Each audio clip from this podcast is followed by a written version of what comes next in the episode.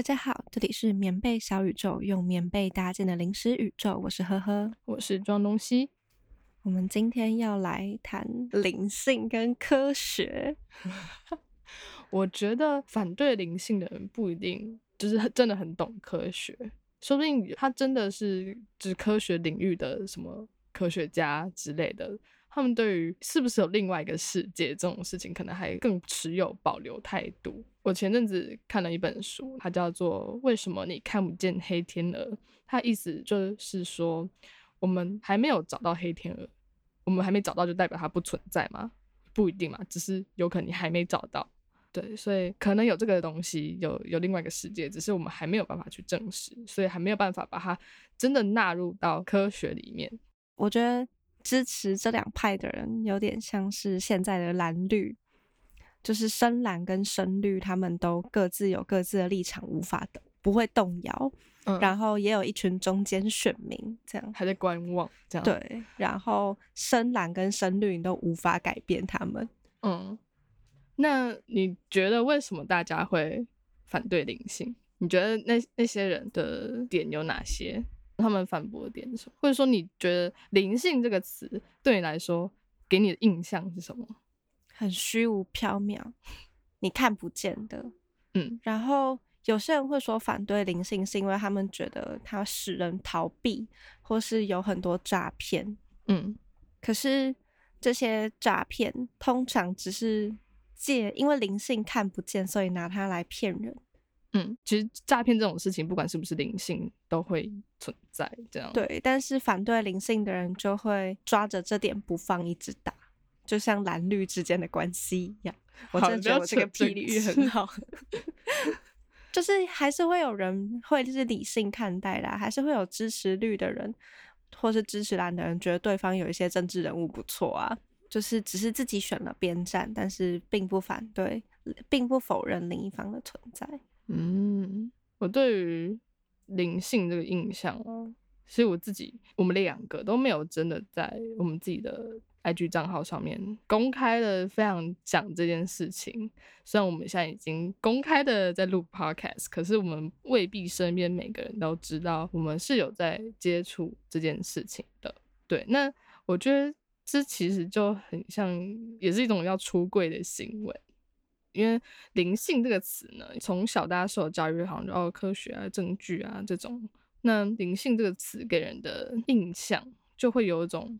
呃反制啊，然后好像对人有害啊，这种虚虚无缥缈的东西啊，然后迷信啊，让人玩物丧志。呃，玩物丧志这么这么严重？对，会有这样的印象，可能也是过去有一段历史是。因为我们的医学对科学对世界了解还没有像现在这么先进，所以就像例如在中世纪有一些爆发的疾病，然后当时大家就把这个疾病归因于包含说什么哦，就是老天要惩罚我们啊，什么这种比较。我觉得这个归因如果从中世纪来讲有点晚，应该说从人类出现开始。就是人类一开始跟 自然是很有互动的，然后自然有很多发生的事情是人类无法控制的，所以我们会选择当时的人们会选择顺服，然后观察，不会像现在我们尝试去控制一切。现在人类尝试去控制自然所发生的很多事情，嗯，就是这种。与自然脱节的开始，与自然脱节的开始。嗯，我觉得这同时也是与宗教与灵性断开，就是开始分成两种科学灵性这种，可能就是启蒙运动到启蒙的工业革命开始以后的吧。嗯，因为在这之前的人类并不会去反对宗教或反对这些看不见的理论。嗯，我会称之为是一种理论是。因为事实是世界的，就是我们所发生的事实是世界的数据，然后灵性的很多事情也是大家累积起来的数据，嗯，然后它确实也有一个理论去解释这些事实，只是你无法去测试它，嗯，它不是可以经由你物质世界摸得到的东西去进行测试的。当然有人在尝试做这件事情，像是。李世成教授，嗯，对，大家可以去了解一下这个人，他做实验蛮有趣的。四是希望有四是子嗣的四，子嗣的四，对，然后层是一个水在一个后配层的层，后配层的层。对，希望我们之后有机会去拜访他，他 太酷了。他是一个台大电机系教授，这样。然后就是他们会讲，就过去的人可能会就哦爆发疾病，然后那些疾病在现代来看就是什么哦卫生条件啊，什么这种怎样怎样的，啊，可可是在当时可能就被说成哦就是巫术，那这是什么超自然现象。会所以到现代来看，我们就觉得哇，那就是过去人太愚蠢了。他们对于就是这些认知不足，所以他们会把这件事情归因于哦那些呃，所以好像会有产生这样的印象，就是说哦那些有些东西我们就是科学，所以那些神秘的东西、那些奇怪的理论，好像就会一定可以，它一定可以被科学的某种东西解释之类的，就是像是那是你的幻觉。可是，如果那都是你的幻觉的话，它不会有一个共同性。虽然在通灵这部分有一个定律，就是每一个每一个通灵人，他们都是属于不同频率的接收器，所以他们接到的讯息都会不完全相同，因为他们接收到是不同面向的东西。尤其他接收到的那个讯息，并不是文字，而是一个讯息波，然后经由你这个人对世界的理解。这个人了学会了语言文化，然后把它讲成他可以理解的那段讯息内容，嗯，就是翻译嘛。对，然后你要说没有标准答案，它确实没有标准答案，但似乎他们又有某种共同性，就像是你去冰岛，你去呃巨石阵，你去复活节岛，你就会接收到那那那部分的能量，就是那样，就是。大家都可以感觉到那边能量是汇聚的，或那边能量是敞开的。嗯，就是他还是有一些共同的经验。嗯，我就有反过来想说，好，既然当时那些比如说流行病好了，他可以用科学去解释，然后现代人会觉得说，那就是过去的人对于科学是这种嗯医学发展之类的还不够了解，所以会导致那样的现象。那现在大家非常的反对。也没有到大家，有些人非常反对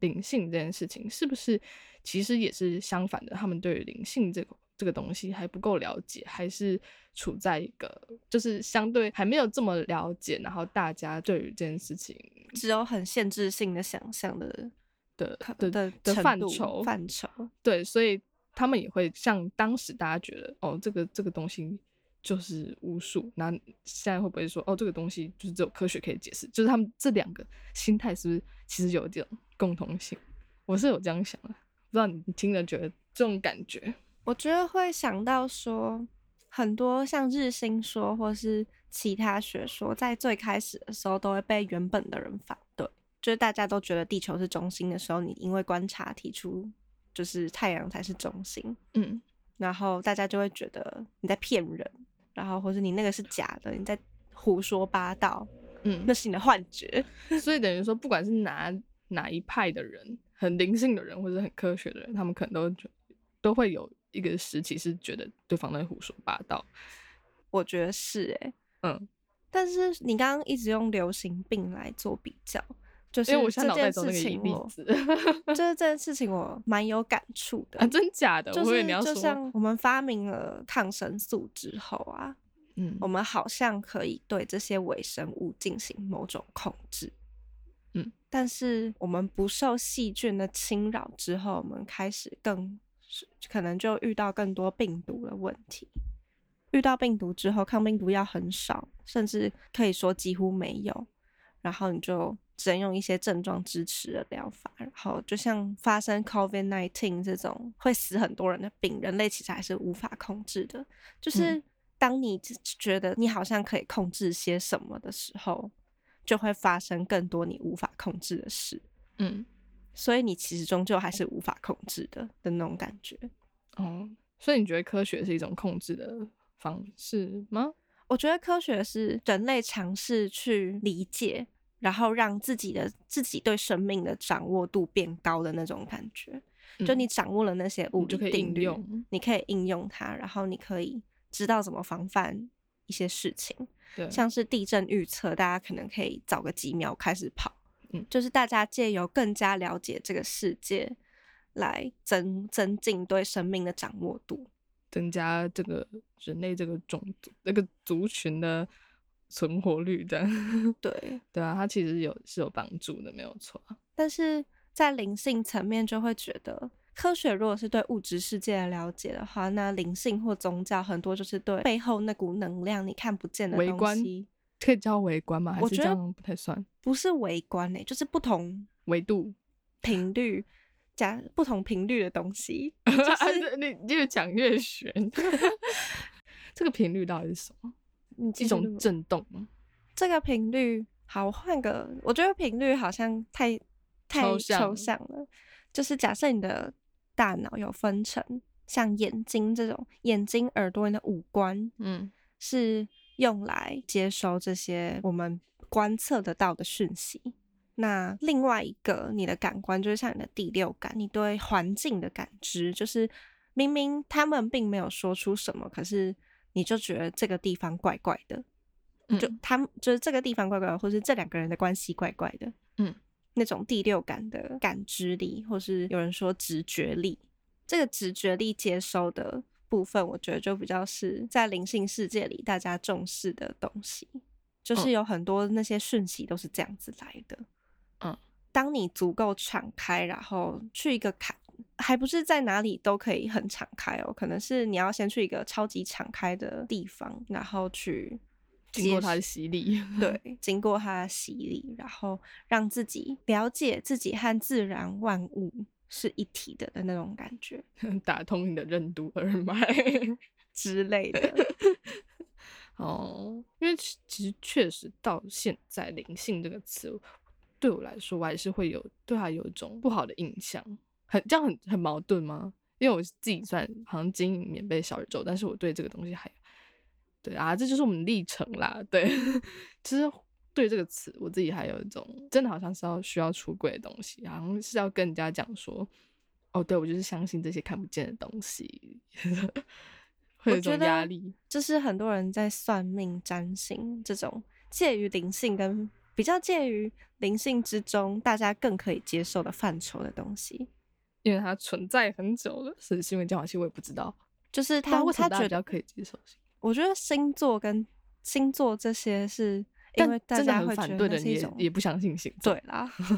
但是它介于它算是的灵灵性界里面大家比较可以接受的，比较大家都有共同参与到的感觉的，因为那时候连报纸早期连报纸上面都会有什么啊星座现在今今日运势什么到现在新闻台还会有吧？哦，我比较少看了，所以我不太确定。然后他就会有这种让大家有啊参与其中，所以大家对这个东西比较可能不是每个人都非常了解，有的人可能还是只知道自己的太阳星座，可是大家对这件事情没有这么陌生。然后因为很早接触之后，他们就开始哦跟身边人做对比，然后什么，所以他们可能认识这认识这个东西比较久了。然后这时候就会说，哦，这就是这些是统计学，嗯这些是心理作用，巴纳姆效应。嗯。你对于这件事情的看法是什么？我觉得那个效应是是存在没有错，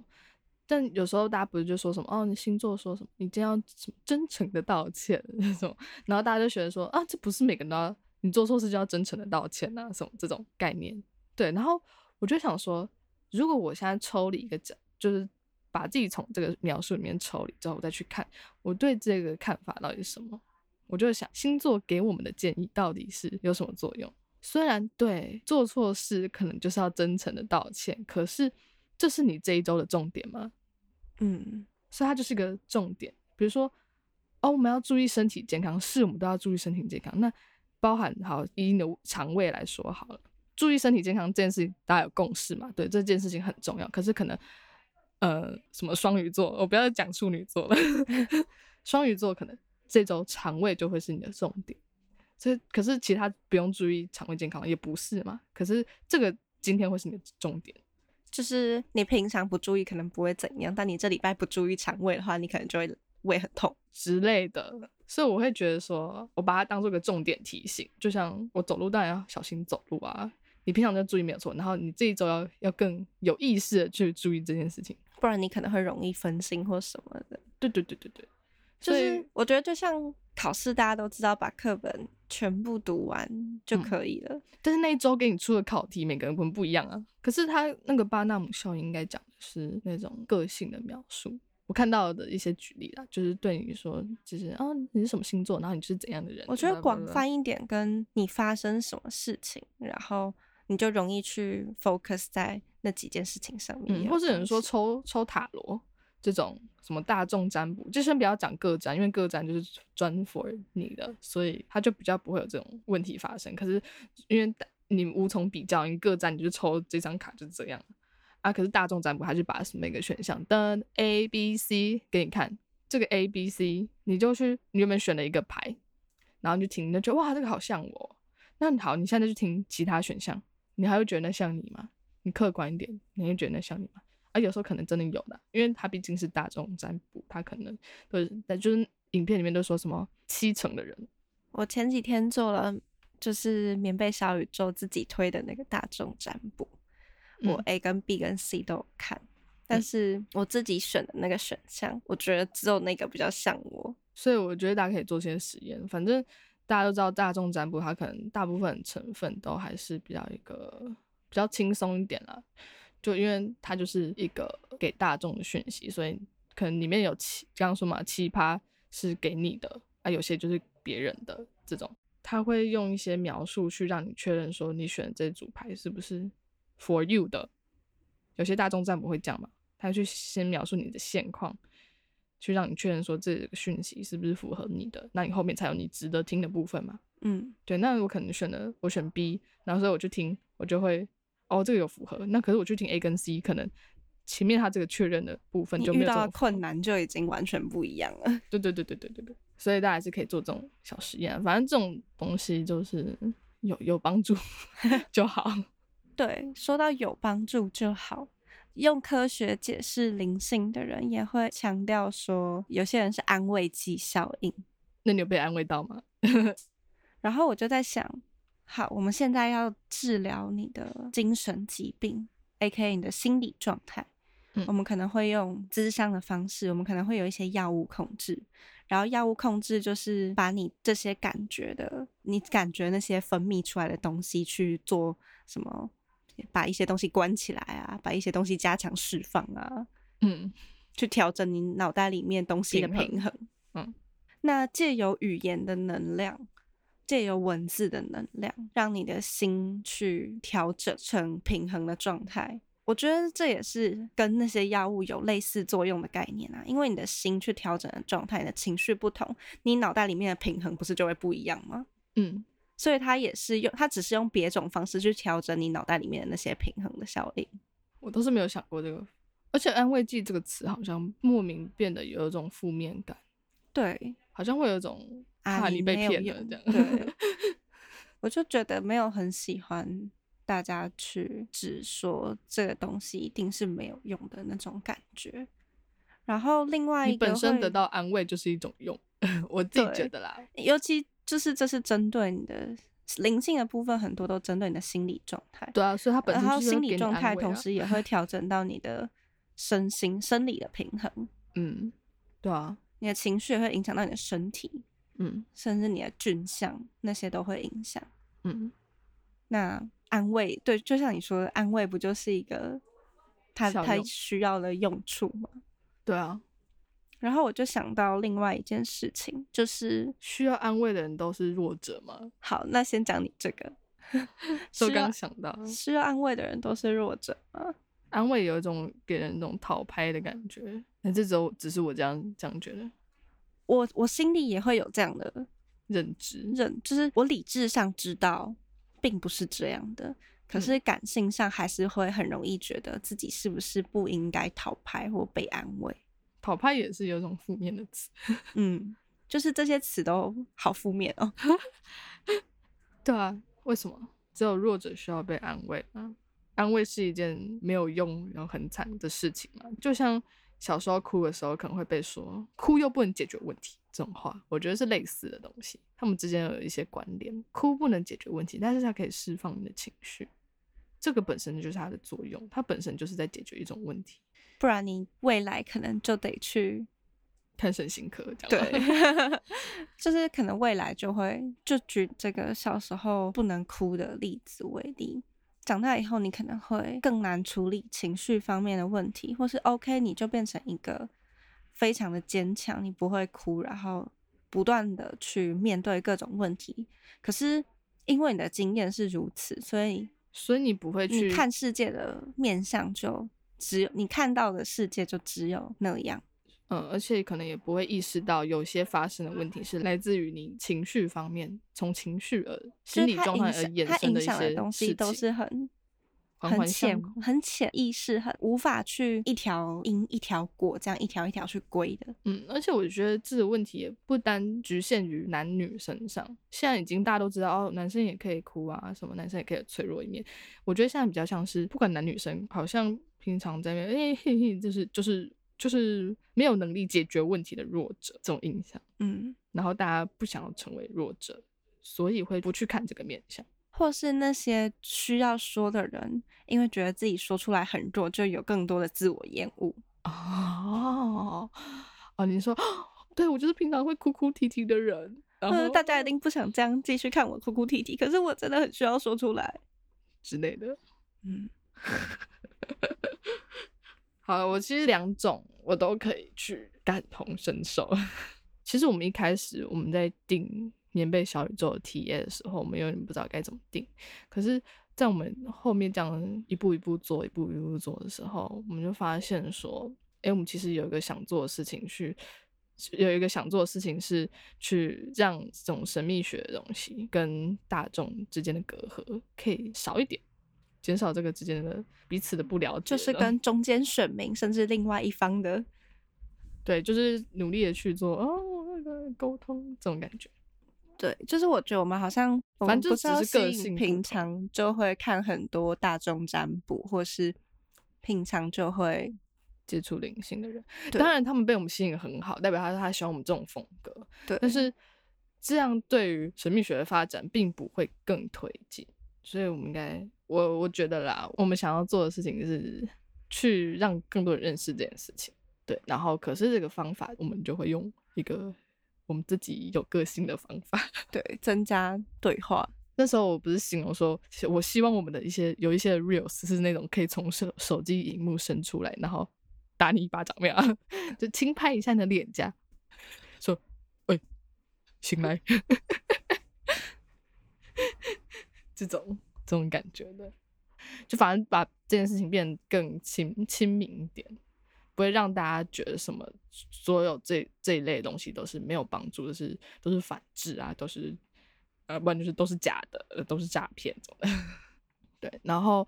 因为最近大家就开始用很多的 threads 嘛。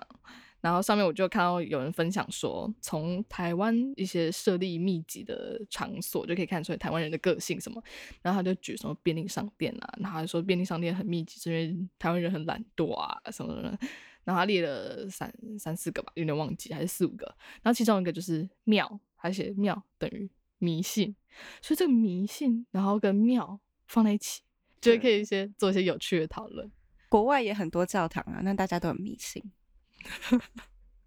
台湾的教堂其实也不少啊，只是没有庙那么多。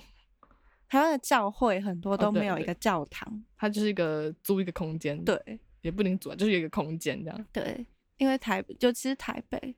可是花莲、台东就蛮多教堂或天主堂的。嗯，那迷信这件事情，你到底怎么看？他感觉又是另外一个负面的词，台湾人就是迷信啊什么的。我觉得迷信这件事情会让我想到大家对宗教的态度。大家现在会觉得迷信，可能是因为很多那种大家已经不知道拜拜的意义是什么了。拜就是去求你想要的东西，嗯，像大家去拜月老，就是去求姻缘。可是你不去拜月老，你就没有注定会发生的姻缘吗？你不去拜财神，你就不会赚到钱吗？我觉得这应该是很多人的困惑吧，中间选民的困惑。好，我们之后，但我其实有时候也。有点困惑。我们之后我甚可至前以再来几天，详详细解释，但现在我我我可以分享我对拜拜的看法跟想法。就是祭祀先祖这件事情，是让你学会饮水思源，嗯，然后以西塔疗愈来说，这种感恩的美德，哎呦，就是西塔疗愈，对，就是你会去感谢，让你可以你的祖先养你的爷爷，养你的爸爸，养你，所以你去感谢这个过程，嗯这个累积。然后对于神的话，好像财神，他可能是负责管理钱财、管理金钱的分配，嗯然后可能在天界啊，就会有很多金块、金条在那边拨来拨去，钱在那边拨来拨去。拨来拨去什么意思？你会有多少钱，在这个宗教观里面是你有多少德，这个德是道德美德那种德，嗯然后你做了多少好事，而且是你从很久很久以前，就是你还是一颗在光中的灵魂开始投身以后，累积到现在，你累积了多少的，就是好宝宝点数跟坏宝宝点数，然后你就会拥有多少的钱财，然后那个钱财滴漏的速度是快还是慢？嗯然后，如果你现在去求财，你可能也只是把你未来的财先拨给你。嗯，如果你没有继续去做好事，或是去补财库的话，你就没有办法继续维持，就是以后可能就会少一笔钱，这样。就是你也是在花自己的那个德，所以要积德，对，所以积德，我觉得远比拜拜更重要。然后这件事情就又让我想到另外一个，所以我们去可能像龙山寺这种庙里拜拜，是去感谢神的，是去让自己与高频维持连结的。嗯，我觉得是这样。你可以请他保佑你，因为这就是一种与高频连接，让你的能量往上拉的感觉。嗯然后可能文昌帝君管的就是学业这个面向的高频，嗯然后华佗先师就是健康这方面的高频，嗯，然后你就去与高频连接，然后他们就会以他们的方式造福着你。嗯可是这又会想到另外一个问题，就是说，像佛教一直念一直念佛，很多人一直念经诵经念佛的目的是什么？这件事情应该也蛮多人有疑问的。你之前是有解释过啊，就是它是一个让你积累积什么的一个法门嘛。对，就是这算是神神门神或是佛开的一种让你与高频连接的法门。哦，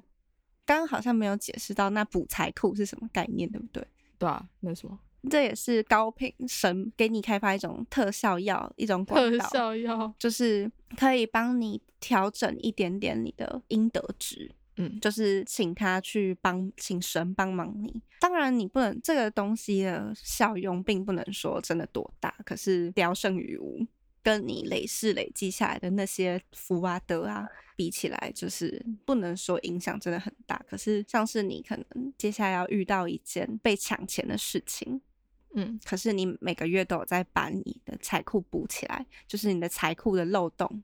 嗯补起来。补库是这个意思，就你嗯财库会有一些洞，嗯可能是你以前做的坏事，让你的钱会一直漏出去，或是之类的。然后你去把那个洞补起来，你的钱就不会一直往外漏。那有个问题，嗯，这件事情是不是有点矛盾？比如说，好，我补财库，然后我拜拜，我记得要烧金纸嘛，嗯，会污染空气吗？但我烧我烧金纸，然后它污染空气，它是不是又是又又在帮你扣分？就跟你乱丢垃圾的感觉一样。那所以那就像你开车，你也是在对啊，那这个这个要怎么算？可是可是开车它本身就是一个开车的行为，它跟我要去补什么没有关。可是补财库就是哦，我要补一个东西，可是我同时是不是又扣了一点东西？我觉得可能有一点诶、所以现在要有环保金纸，或是因为以前这个问题好像没有那么严重，是因为这些燃烧以后的气体，我是说在最早最早就有烧金纸的年代，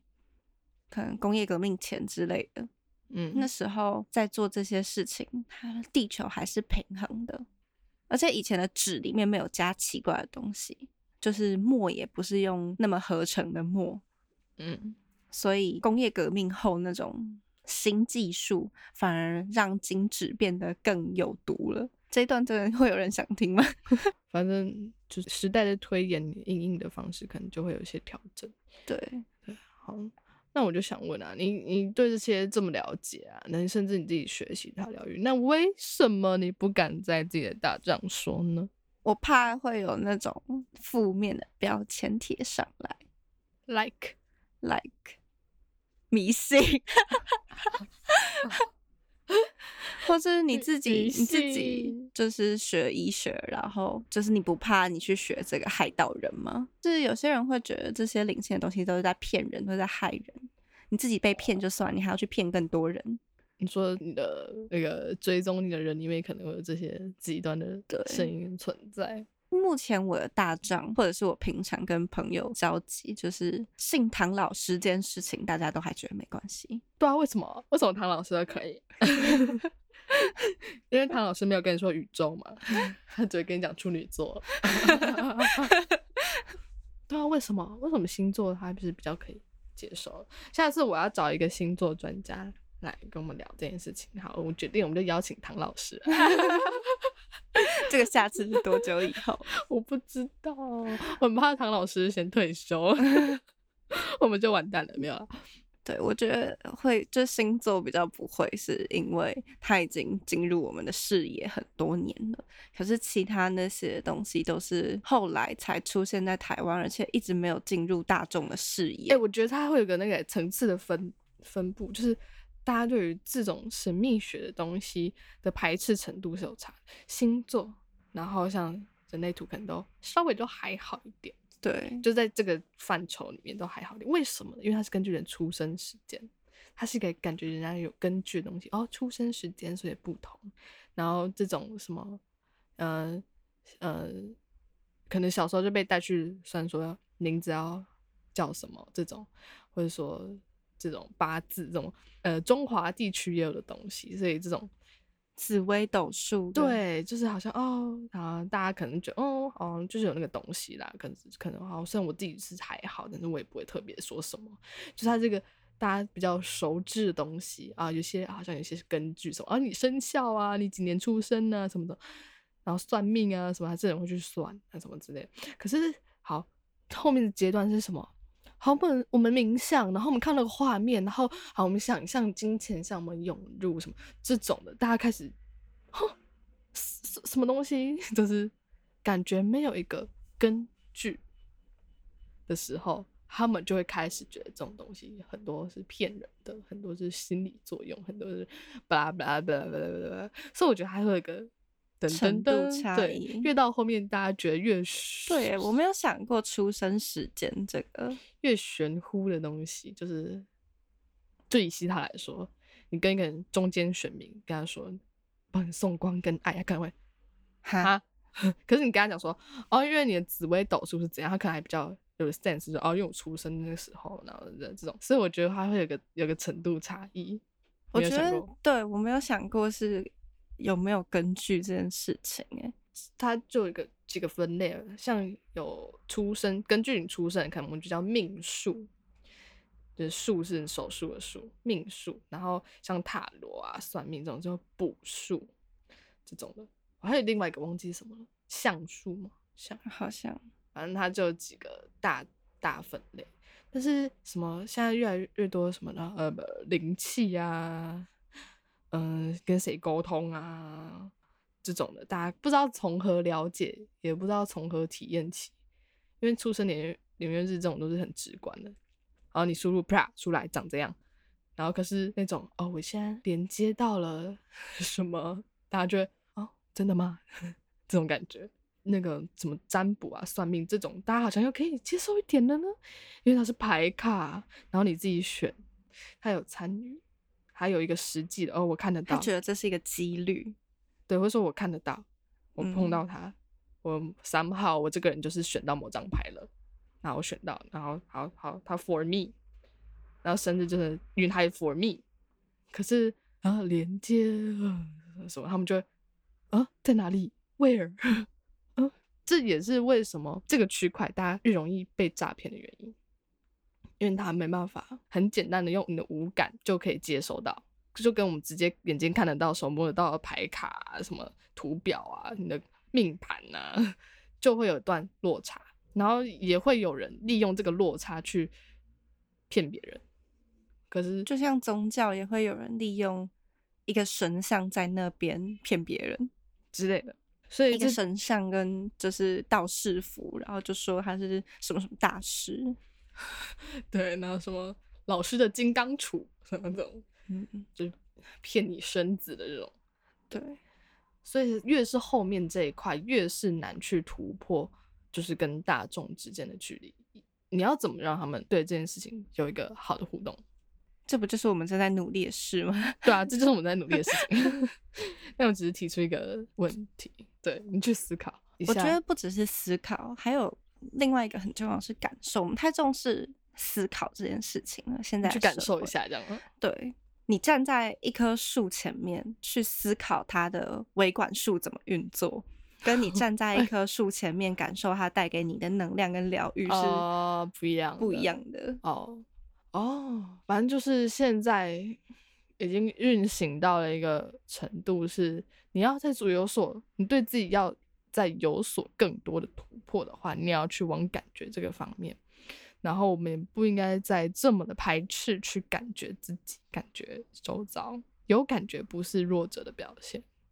对，你要先可以感觉，你才可以去解决之中的问题，你才可以变成一个更强的人啊。对，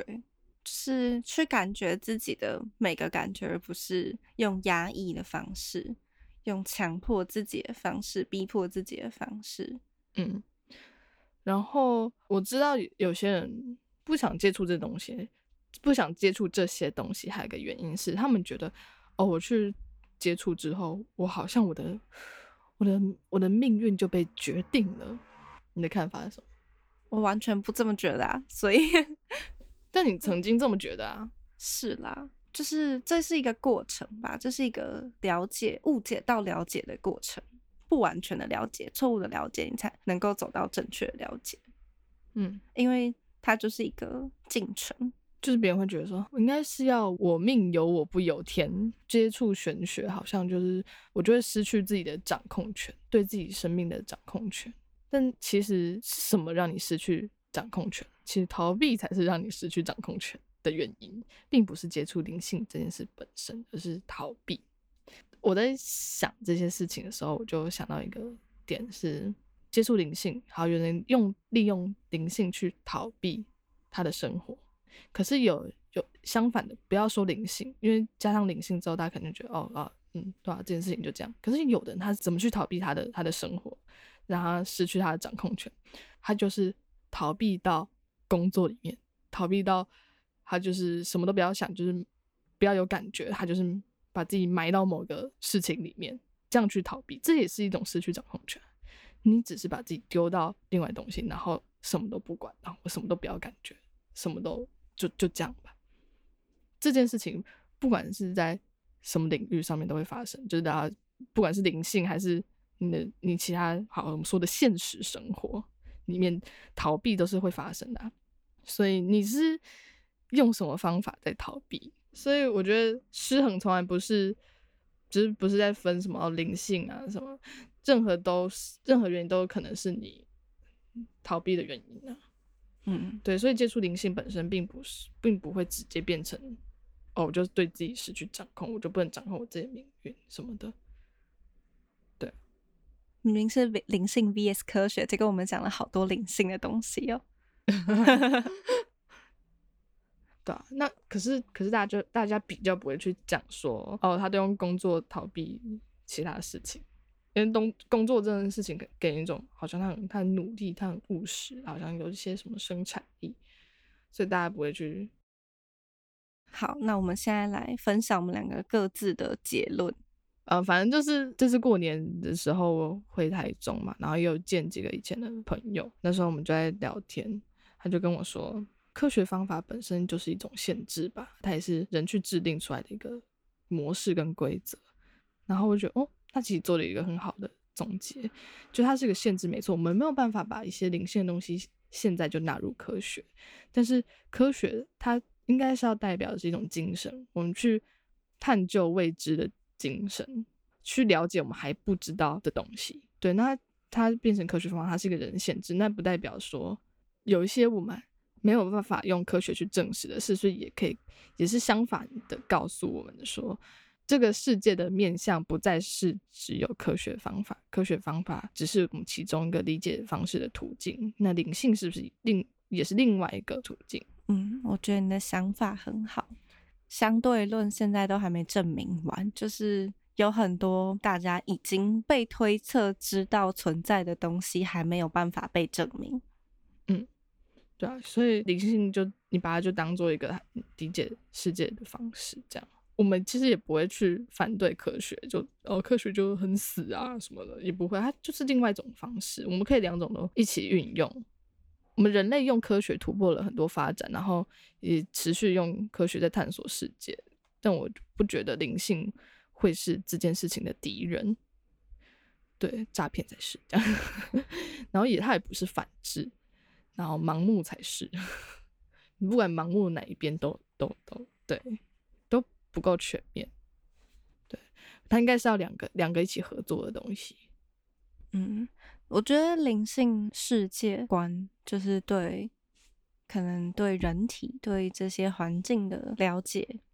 或许会跟科学切入的角度不同，但它同时都是在更完整我们对世界的观点。嗯，所以就像你说的，盲目才是我们的敌人。而且我觉得大家常会去选说，应该要选边站。嗯，就是这件事情到底是灵性帮了你，还是科学帮了你？但其实他们可以同时用不同的角度帮助你，不用去，你不需要去证明谁才是那个有用的。你要思考的是，你找的这个人是不是可以相信的？对，对，我觉得它就像，就像，就像你在 Google 看评论，这家店好不好吃？然后它是不是，看起来乍看很多五颗星，可是它可能是什么？去你去消费，然后打卡送东西，嗯，五颗星送一盘小菜，对对对对，那个不代表它好吃，对，所以可以去找，你就想说想象成在 Google 上面找餐厅 要吃哪一家的感觉类似吧，对啊，就是多方比较，然后多问人什么这这种的，对啊，好，那这集就差不多到这边，然后还呼吁一下大家，就是。因为我们现在，我我猜啦，追踪的人应该越来越多。那如果你觉得我们的内容是你喜欢的，你觉得有帮助的，也可以欢迎分享给你的朋友，然后也可以，或是你有什么新的想法或是疑问的东西，也可以传讯息给我们。我们不一定知道答案，但是我们可以讨论看看。嗯，对。好的，没错，大概是这样。大家拜拜，拜拜。